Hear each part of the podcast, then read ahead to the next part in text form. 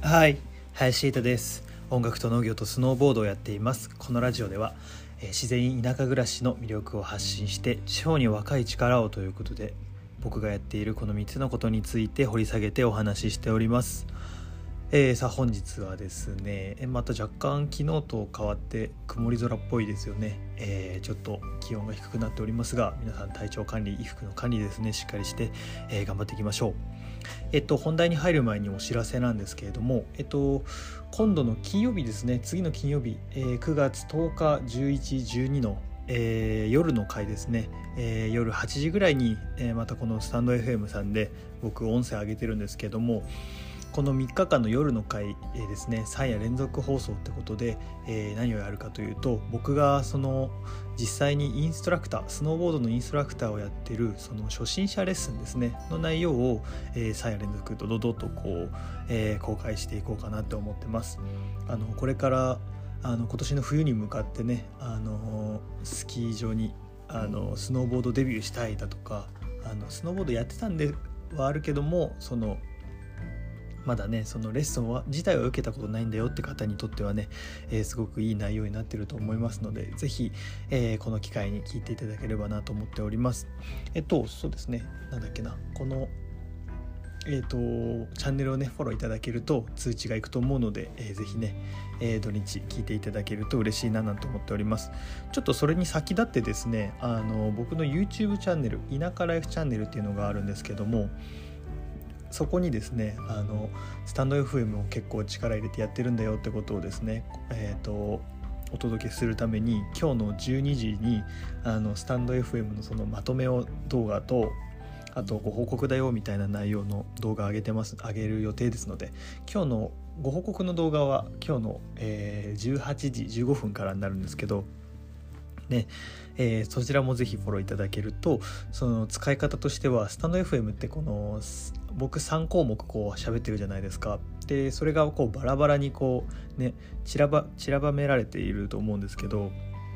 だけどそれを何ていうか例えば音楽界で全部まとめたりすると多分聞く人も聞きやすくなるんじゃないかなと思って、えー今まとめて、えーげてみました。ね。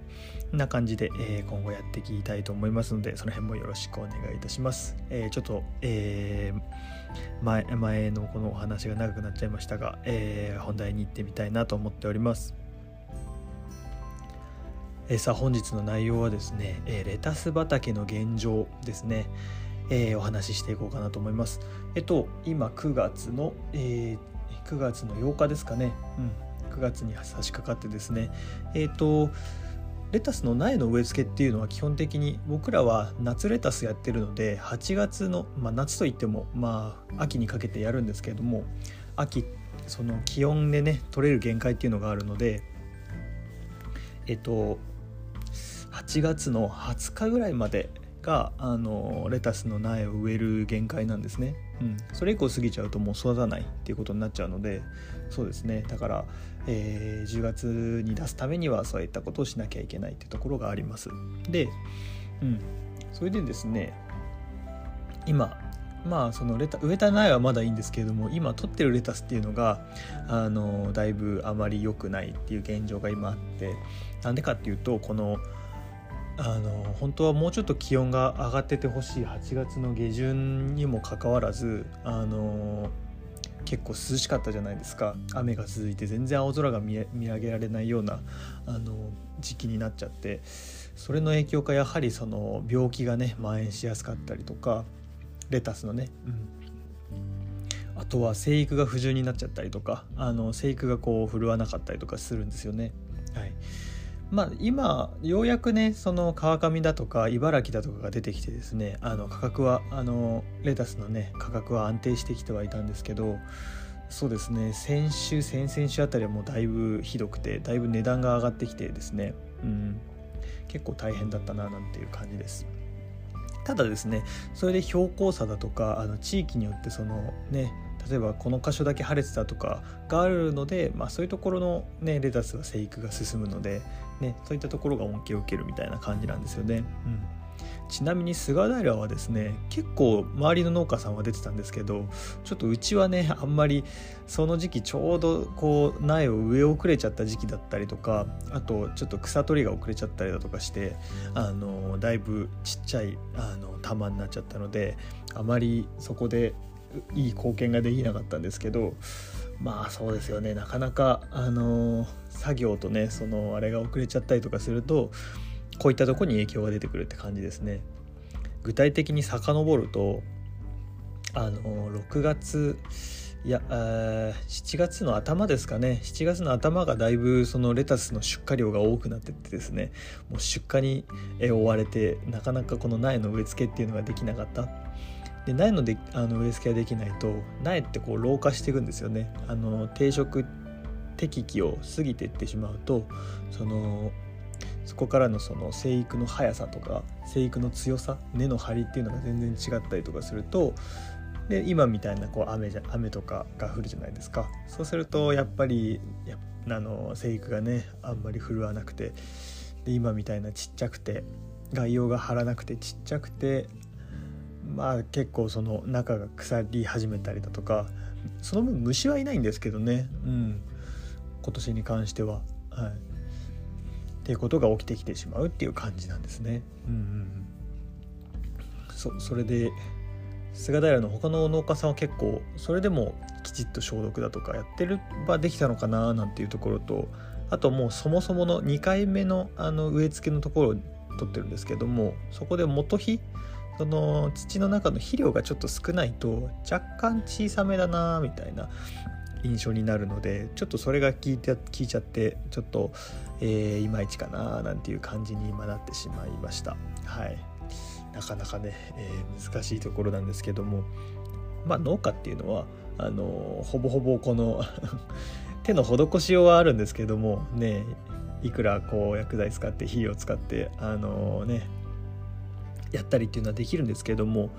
あのね草取りしたりだとかっていうのはあるんですけどもやっぱり最後の最後はほぼほぼあの天候でこう決まってしまうところが結構あるので、ね、こういうところが結構リスクっていうかですよね。うんなかなか難しいものでだいぶ今苦戦してる感じです。うんと幸いにもねその加工あの加工向けのそのに出荷する先があるのでそういうところにちょっとお世話になって出させてもらってるんですけども今はそんな感じで、えー、頑張ってます。はい、レタスもね本当に南の方それこそ先ほど申し上げたように茨城だとかもっと下の方行くと静岡の方とかも結構そのレタスが出荷されてきてますのでだんだんこう冬の産地南の方ですよね静岡から南九州だとかねその辺が出てくるのでだんだんそう価格があのちょっと低くなるようなまあ言ったら旬な時期ですよね。はいになってきますのでね。レタスがだんだん安くなってくると思います。是非ですね。食べていただいて。っていう感じですね。はい。まあこんな感じでえーそうですね。最近この現状のその畑の現状みたいなのをなかなか話す機会がなかったのでちょっとこういうのも取り入れていくとこの田舎ライフっぽいような 投稿になっていくかななんて思いました。はい。是非ですね、えー、出てたあの僕らはね農場のこの様子を発信しますのでそれに応じて旬の野菜だとかあのねえー、あじゃあ今これが安くなってるんならこれいっぱい食べようかなっていうなんか皆さんのね食卓のこの野菜のチョイスサラダとかその献立のチョイスに是非ねお役立ていただけるとなんかいいですよね。僕らが作ったものがそうやって皆さんの食卓でこうあこういうアイデアでこうあの食べてってもらえるんだって思えるとあの皆さんにもメリットがあるし僕らにもあの作っててああよかったなっていうか発見があったりとかするので是非ねそんなところも、えー、皆さんで共有して、えー、言っていただけるといいのかなと思います。コメント欄自由に使ってください、えー、レターも是非ですね、えお待ちしております。なこんなで、えそうですね今日も今日はね草刈りを最後の今年最後の草刈りになるかなと思うんですけどきちっとあの草刈り仕上げてきちゃおうかななんて思ってます。そんな日になるかな。明日もまた行ってそうだな。ちょっと天気次第ですけど明日もその植え付け植え付けようかななんて思ってるんですけどはい、うんうん、結構ね挿し木でもう一回秋に増やせるので、あのゼラニウムとあのラベンダーとあと何ができるかな。そんな感じかな、うん、苗をいっぱい作っておこうかななんて思ってます。はい。それではね、えー、本日も自然に感謝を。聞いてくださったあなたへ幸あれ。ではまた。